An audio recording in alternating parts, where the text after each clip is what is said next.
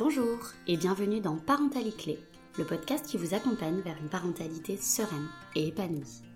Je suis Rita Ezrora, spécialiste de l'accompagnement éducatif et familial, et je vous aide à trouver les clés pour améliorer votre quotidien en famille. Chaque lundi, je vous parle d'émotions, de pédagogie et d'éducation positive, mais aussi d'injonctions et de pression sociale. Le fil rouge de ce podcast, respect, bienveillance et indulgence envers soi-même et son enfant. Pour ne louper aucun épisode, je vous invite à vous abonner au podcast Parentalité sur votre plateforme préférée. J'espère que cet épisode vous plaira et je vous souhaite une très bonne écoute. La semaine dernière, dans le septième épisode de Parentalité, je vous parlais des émotions et je vous donnais des outils pour accompagner les émotions de votre enfant. Aujourd'hui, je change de registre et je vous parle d'organisation. Dans ce nouvel épisode, je vous livre 6 astuces pour mieux vous organiser et ainsi faire baisser votre charge mentale et vous dégager du temps pour vous. Alors, dans un premier temps, j'aimerais vous dire un petit peu pourquoi c'est important de s'organiser. L'organisation, ça va vraiment vous permettre de rythmer vos journées et du coup de savoir où vous allez. Et en fait, le cerveau humain est rassuré par le fait d'avoir une direction et de savoir un petit peu où on va. Ensuite, grâce à l'organisation, vous allez pouvoir instaurer ce qu'on appelle des rituels pour votre enfant, par exemple avant le repas ou avant la sieste. Et du coup, vous allez gagner en calme et en sérénité à la maison, puisque ces rituels, ils vont vraiment venir sécuriser votre enfant. De plus, l'organisation, ça va vous permettre de faire les choses de façon méthodique. Et du coup, vous serez beaucoup plus efficace dans vos tâches, beaucoup moins stressé, et vous allez effectuer vos tâches en moins de temps. L'organisation, ça va aussi vraiment vous permettre de pouvoir planifier des temps de qualité avec vous-même, avec votre conjoint, votre conjointe ou avec votre ou vos enfants. Voilà un petit peu pour les choses importantes que j'ai relevées en termes d'organisation. On passe aux astuces du coup. Astuce numéro 1. Réaliser des menus pour la semaine. Comme ça, ça peut paraître un petit peu fastidieux, mais en fait, le fait de réaliser des menus pour la semaine. Ça va vraiment vous permettre de faire diminuer votre charge mentale. Ça va vous permettre également de gagner en sérénité. Du coup, vous allez en avoir complètement fini avec le et qu'est-ce qu'on mange ce soir? Et mince qu'est-ce que je vais faire à manger? etc. Quand vous avez votre enfant qui vient vous demander 15 fois et qu'est-ce qu'on mange? et qu'est-ce qu'on mange? et eh ben vous lui dites simplement ben voilà va regarder sur le menu. Terminé, vous avez un outil de communication qui est clair et vous aussi du coup vous savez exactement où vous allez. Réaliser vos menus pour la semaine, ça va vraiment aussi vous permettre de gagner du temps pour faire votre liste de courses. Puisque du coup, vous allez savoir ce qu'il va falloir acheter. Donc hop, vous prenez vos menus, vous regardez et vous faites votre liste de courses en fonction de ça. Et par conséquent, vous allez aussi économiser de l'argent. Parce qu'en fait, en allant faire les courses, vous aurez une liste précise à laquelle vous cantonnez. Et du coup, en plus d'économiser de l'argent, vous allez éviter grandement le gaspillage alimentaire. Parce qu'en fait, vous allez acheter uniquement, ou presque, ce dont vous avez besoin quand vous allez faire vos courses. Le fait de réaliser les menus, ça va également vous permettre de manger plus équilibré. On a tous connu ça et on connaît tous ça dans notre quotidien quand on sait pas quoi faire à manger et qu'on a envie de faire un truc rapide. Souvent, on a tendance à faire un peu tout le temps la même chose. Ça va tourner autour des pâtes, du riz et voilà. et du coup, le fait de réfléchir en amont à vos menus, ça va vraiment vous permettre de réfléchir à des menus équilibrés. Petite astuce, vous pouvez trouver des exemples de menus équilibrés qui sont vraiment simples et super rapides à réaliser sur le site internet de Manger Bouger qui a été créé par le gouvernement. C'est une super ressources parce qu'en fait vous avez des menus hyper faciles et rapides à réaliser pour votre enfant et pour votre famille. Et en plus vous pouvez entrer les quantités donc le nombre de personnes que vous êtes dans votre famille. Et euh, ça vous ça vous crée euh, presque votre liste de courses en fait. Donc voilà c'est une super ressource. Astuce numéro 2, qui vient un petit peu en écho à l'astuce numéro 1, c'est d'anticiper la préparation des repas. Alors il y a un nouveau mot très à la mode pour nommer le fait d'anticiper la préparation du repas. C'est le batch cooking. Donc c'est un terme anglophone comme on l'entend bien. Batching en anglais, ça veut dire regrouper en lot et cooking, ça veut dire cuisine. Donc le batch cooking, c'est l'action de regrouper la préparation de plusieurs repas de la semaine en un temps donné. Le batch cooking a plein d'avantages. Déjà, vous n'aurez plus à réfléchir tous les jours à ce que vous allez devoir faire à manger. Et ça, ça va vraiment vous permettre de gagner en charge mentale et en temps. Et du coup, les soirs où vous cuisinez pas, puisque vous aurez préparé les repas en avance, et ben c'est des temps que vous allez prendre pour vous ou pour passer du temps avec votre famille, avec vos ou votre enfant ou avec votre conjoint ou votre conjointe.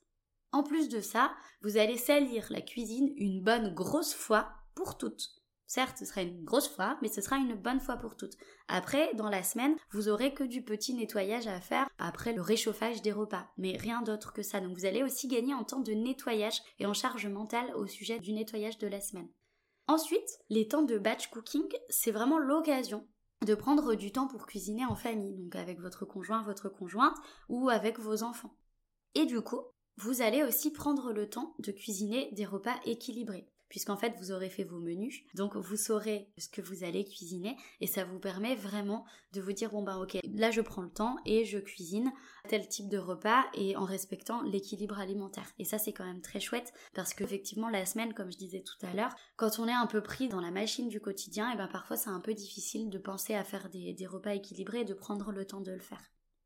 Du coup, vous pouvez utiliser la technique du batch cooking pour faire les goûters ou les repas de la semaine, par exemple, le dimanche ou le mercredi après-midi si vous travaillez pas. Sur internet, vous allez pouvoir trouver plein d'idées de recettes équilibrées, super pratiques et facilement réalisables avec les enfants et facilement regroupables sur un, je sais pas si ça se dit regroupable, en tout cas que vous pouvez facilement regrouper sur un temps donné pour pouvoir faire des repas en quantité. De mon côté, mon astuce batch cooking préférée, c'est le cuit vapeur. Moi, je trouve ça super pratique. Je mets tous mes légumes dedans. Et du coup, après, je fais mes gratins, mes purées, je fais des bowls, je fais des poêlés de légumes, etc. Et je m'en sers même pour cuire mes œufs et du poisson que j'assaisonne après parce que j'avoue que j'aime pas trop la cuisson vapeur. Mais en tout cas, ça vous permet de gagner un temps fou et c'est génial. Et en plus, quand c'est rangé, comme ça s'empile, ça prend pas beaucoup de place. Donc voilà, c'est euh, ma grande astuce pour cuisiner euh, équilibrer et regrouper les repas de la semaine. Astuce numéro 3.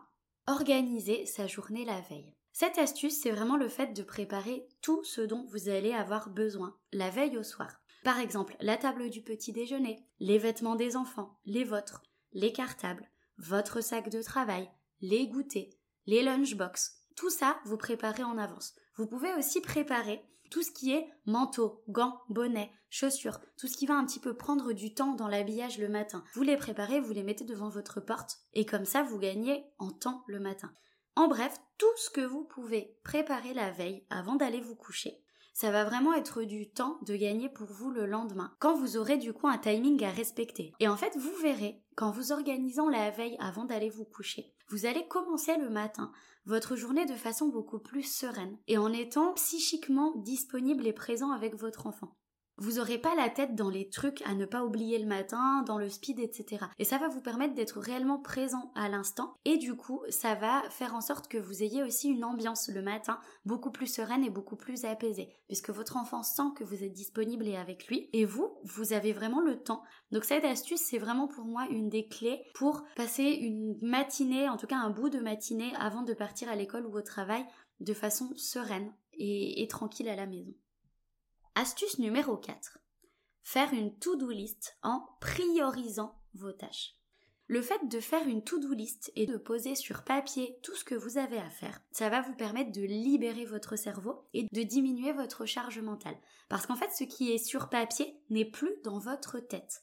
Si vous n'avez pas écouté l'épisode 5 de Parentalité sur la charge mentale, je vous invite à aller l'écouter. Dedans, je vous donne vraiment des astuces pour vous aider à diminuer votre charge mentale et le fait de faire une to-do list en fait partie.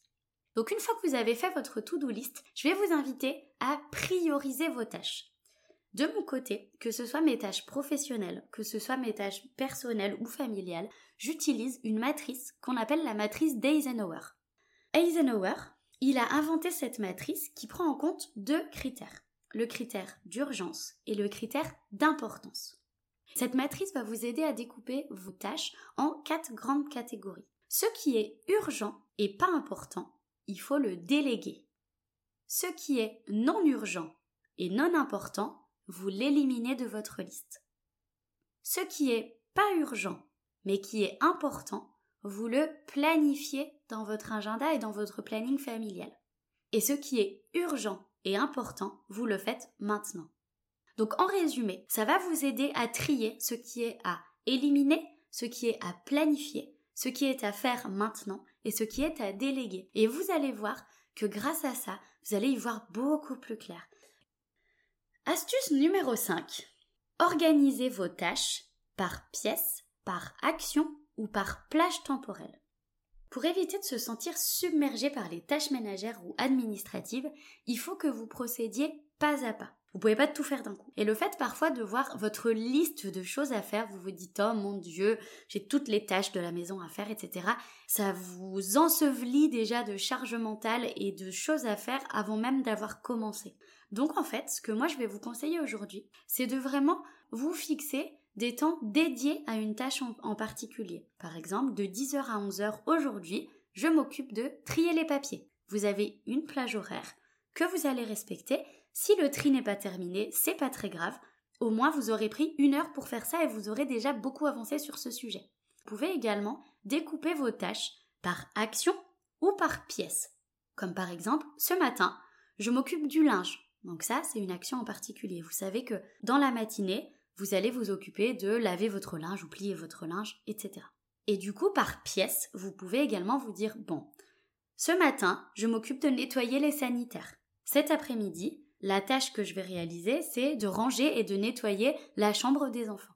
Et en fait, comme ça, vous allez voir qu'à la fin de la semaine, vous aurez accompli exactement la même charge de travail. Mais c'est juste que vous l'aurez beaucoup mieux vécu parce que vous l'aurez organisé vous aurez achevé cette charge de travail de manière beaucoup plus méthodique, du coup beaucoup plus efficace, beaucoup plus sereine. Et j'en arrive à la dernière astuce, donc à l'astuce numéro 6. Planifier ces moments à soi au même titre que les autres tâches ou que les rendez-vous. Je sais que c'est difficile de se planifier des temps pour soi dans une organisation familiale. Je sais que c'est hyper facile de se faire bouffer par la machine et l'organisation du quotidien. Mais c'est quand même hyper important de planifier des moments pour vous. Parce que comme je dis souvent et vous allez souvent m'entendre le dire, ce qui n'est pas planifié n'existe pas dans votre journée. Et cette phrase, elle vaut particulièrement pour le temps pour vous. Parce que je sais bien qu'en tant que parent, vous avez tendance à vous faire passer en dernier plan et parfois même à faire passer par exemple les tâches ménagères avant vos besoins. Ce qui est totalement absurde, même si je le comprends, parce qu'en en fait, il faut vraiment garder en tête que vous êtes la priorité. Vous-même, votre enfant, votre bonheur à vous sont une priorité. Donc il faut les faire passer tout en haut de la to-do list. Et en réalité, plus que de parler de bien-être, j'aimerais vraiment vous parler de santé mentale. Le fait de planifier des temps pour vous et de prendre des temps pour vous, c'est vraiment quelque chose de l'ordre de la santé mentale. Puisqu'en fait, si vous ne le faites pas, au fur et à mesure, vous allez accumuler du stress, de la fatigue, etc. C'est vraiment important de prendre du temps pour vous dans votre journée. Je sais que c'est pas facile, mais vraiment plus que de bien-être, aujourd'hui je vous parlerai de santé mentale. C'est vraiment quelque chose qui est essentiel de prendre du temps pour vous. Je sais que c'est difficile, mais voyez vraiment ces moments-là comme un rendez-vous de santé pour vous. Et du coup, en le voyant comme ça, ça va vous permettre d'accorder beaucoup plus de légitimité à ces temps de bien-être, à ces temps positifs que vous vous offrez à vous-même. Et voilà, c'est fini pour aujourd'hui. J'espère que l'épisode vous a plu et que ces astuces vous permettront de mieux vous organiser au quotidien et de vous dégager du temps pour vous. On se retrouve lundi prochain pour le neuvième épisode de Parentalité Je vous parlerai du burn-out parental et de ses conséquences. N'hésitez pas à soutenir le podcast en mettant une note et un commentaire sur votre plateforme préférée. Vous pouvez également le partager un maximum autour de vous. Si vous souhaitez en savoir un petit peu plus sur moi, je vous invite à consulter mon site web lion-accompagnementfamille.fr. Vous pouvez également me suivre sur les réseaux sociaux Facebook et Instagram sur le compte Rita Ezroura. À très bientôt!